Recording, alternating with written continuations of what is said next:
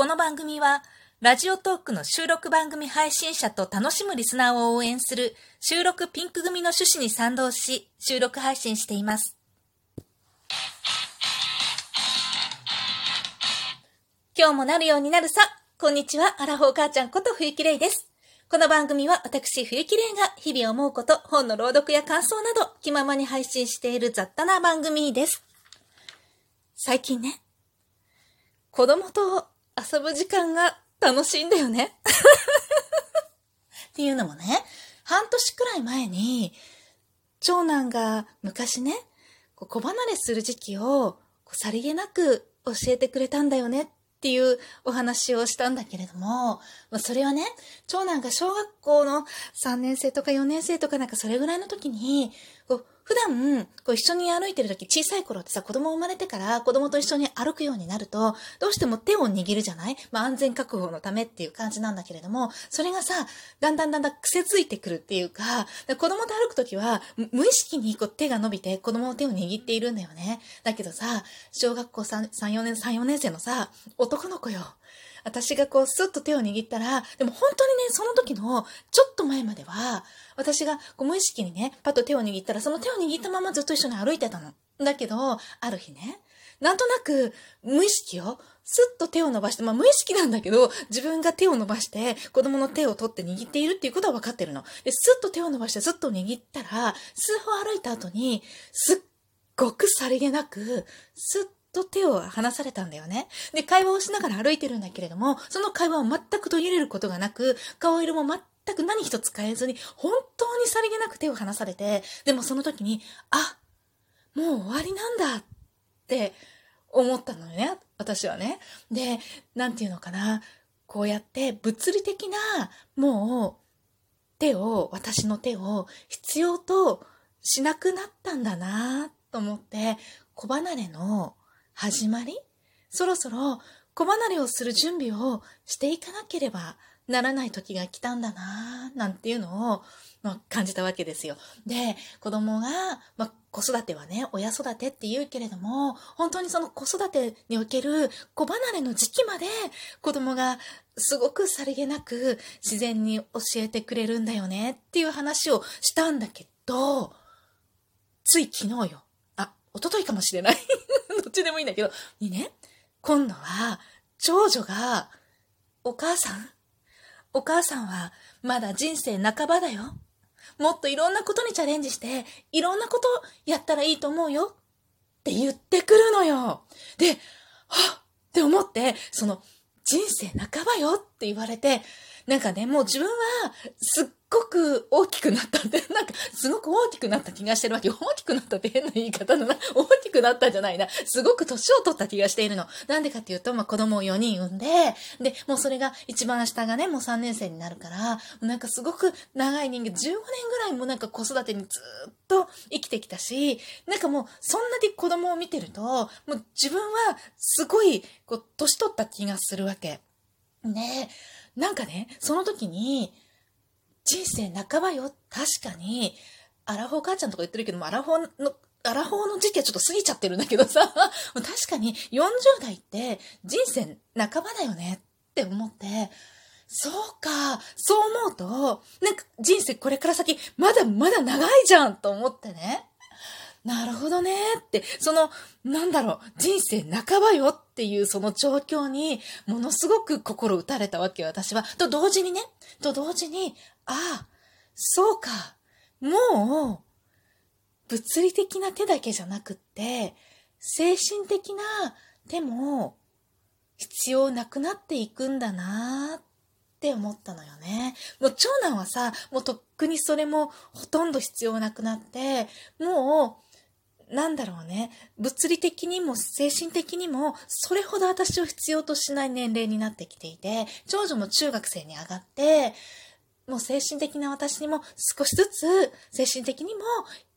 あまり必要でなくなっていく時期に入ってきてるんだよね。だからもう自分の時間に戻っていいんだよっていうことをすごく自然と優しく教えてくれたような気がして、まだ下はこれからっていうところもあったりするけれども、こうやってだんだんだんだん時間、子供と過ごす時間っていうのが減っていくんだなっていうのをね、ものすごい感慨深く感じてさ。でね、なんか本当に、こう、子育ては、なんか子離れの時期すらもね、子供が上手に促してくれるなって思うと同時にね、なんか残り少ない子供との時間を、ものすごく惜しいと思うようになったのよね。で15年ぐらいずっと子供がまとわりつく生活をしているわけよ。で、なんだろう、後追いから始まった生まれた時のもうずっとこう近くで見守っていなきゃいけない時期から始まって、一人二人三人四人と、もう十数年間、そういう時期を、こう、間を挟むことなくっていうか、休みが挟まることなく、ずっとやってきた身としてはよ、なんか、すごく寂しいような、嬉しいような、なんか微妙な、なんとか複雑な気持ちなわけよ。でね、こ子供と遊ぶ時間が実はもうものすごく辛かった時期もあるし、もう頼む私を一人にしてくれって2年くらい前までは少なくともこのラジオトークの収録を始めた配信をね、始めた頃、2年近く前よね。まではそう思ってたの。なんか、1日に何回私のことを呼ぶのみたいな 確かにね、みんなが少しずつ呼んでも私も1日100回以上呼ばれてるわけよ。でもそれも気づいたら減ってるななんか、一日に一人5回までにしてみたいなさ、そんな風に思って言ったこともあったなって思うんだけれども、それが本当についこの間なのに、気がついたら私を呼ぶ回数はものすごく減っていて、自分が呼ばれずにいる時間っていうのがいつの間にか増えていたなって思うんだよね。でそうすると、人間ってさ、こう、なくなっていくものって惜しくない？ふんだある時って、全然そのありがたさをそれほど感じないのよ。あ、まああったら、ああるから嬉しいなと思ってたりとか、あとはありすぎてちょっと鬱陶しいなとか、物だったらちょっとあまりにも多いから捨てようかなとか人にあげようかなとか減らそうかなみたいな感じになっていくんだけれども、それが例えばこう消耗品だったりとかして使っていてなくなっていくと、あと一つ二つ三つみたいな感じになってくると、途端にそれが惜しくなるでしょあ、あ、待ってなくなっちゃうみたいな。そういう時間に、そういう感覚になってくるじゃない。だから、テストもそうじゃない？最初すごい余裕があって、なんか、とある問題が時間とかん、時間を考えたら、全然余裕だなと思ってても、何かでつまずいて、はって気づいたら、あ、やばい、やばい、もう10分しかないとかさ、すごい、残りの時間がものすごく短く、なんか感じられて、こん、こんな、こんな短い時間では、私の思っていることができないみたいな。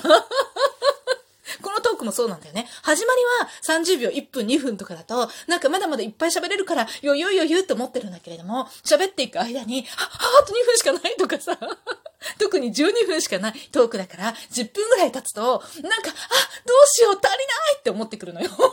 で、そんな感じでね、なんかこう、子供と一緒に過ごす時間と遊ぶ時間とか、そういう時間も終わりが見えてきたの、私は。そうすると、なんかもう終わっていくんだなって、まだまだ、まだまだあるんだけれども、でも、もう終わっていくんだな。現にさ、今はなんだろう、子供と遊ぼうなんていう時期あんまりないんだよね。なんか、あえて、ほとんど子供もね、学校とかいろんな友達との約束とかね、いろんなものでいなかったりとかすることも多いから、家族揃って一緒に何かしようっていう時って本当にこの年末年始だったりとかして、今ね、今年はなぜかね、あの、ポンジャン？ドンジャラ？どっち？どっちでもいいと思うんだけれども、あの、麻雀の子供版みたいなやつよ。あれになぜか うちの家族はハマっていて。子供たちがね、一緒にやろうって言ったのがきっかけだったんだけれども、まあ、とある年に、サンタさんがね、くださったものなんだけれども。それをね、広げて、ちょっと遊んでいるんですよ。で、それはなんか最初はしぶしぶうんうんと思ってやったことなんだけれども、なかなかね、よく考え、結構考えなきゃならないんだよね。で、子供もさ、育っていってるから、作戦も結構練ってくるし、こっちが捨てたパイにさ、あの、パイを見て、何を揃えようとしてるのかとかで読まれてくるんだよね。そうすると、リーチがかかった状態で、誰かが自分の欲しいパイを、あの、捨ててくれれば上がれるんだけど、なんか多分あれ揃えてるだろうなみたいな感じでさ、読まれてしまって捨ててくれなかったりとかするわけよ。だから結構こっちも並べ方とか、捨てるパイの順番とか、そういうのとかをものすごいこう考えながらね やったりとかして、なかなかこう、ボキボシになるかしら、これも、とか思ってね だすっごく楽しくなってきて、なんだろうね。まあ、終わってしまいそうになるもう、あとね、あと何年こうやってみんなで揃って、なんかポンザンじゃなくてもいいんだけれども、みんなでこうやって遊べる時間があるのかなって思うと途端に惜しくなってきてさ。そういうわけでね、今年はこの年末年始のお休みの中をね、まあ、子供と過ごす時間をいつもよりよりね、大切にやっていこうかなと思います。なんていうのかね、子育てを一生懸命やればやるほど、必要でなくなった子離れの時期が来た時に、より鬱陶しくなる存在になると思うんだよね。より、あの、めんどくさい人間に親はなるんじゃないかなと思って、この子供が教えてくれる些細なアピールよね。もういいのよっていう。もうべったりじゃなくていいのよっていうね。で、もうそんなに心を配らなくていいのよ。あとは目、目っていうか、なんだろうね。あの、こっそり配っておく心みたいな状態、うん、にしておけばいいんだろうねっていうことをね。まあ、見逃さない、そういうサインをね、見逃さないでね、来年1年間もね、楽しんでやっていきたいかなと思っています。絶景ナンバー032番。今日もなるようになるさの冬きれいがお話しいたしました。ぜひ、いいねボタンたくさん押してくださいね。そしたらね、私がめちゃめちゃ喜んで素敵な年末年始を迎えられる。もちろん、聞いてくださった皆さんにもきっと素敵な一年がやってきますよ。それでは、今回も最後まで聞いていただきありがとうございました。皆さん、良いお年を。またね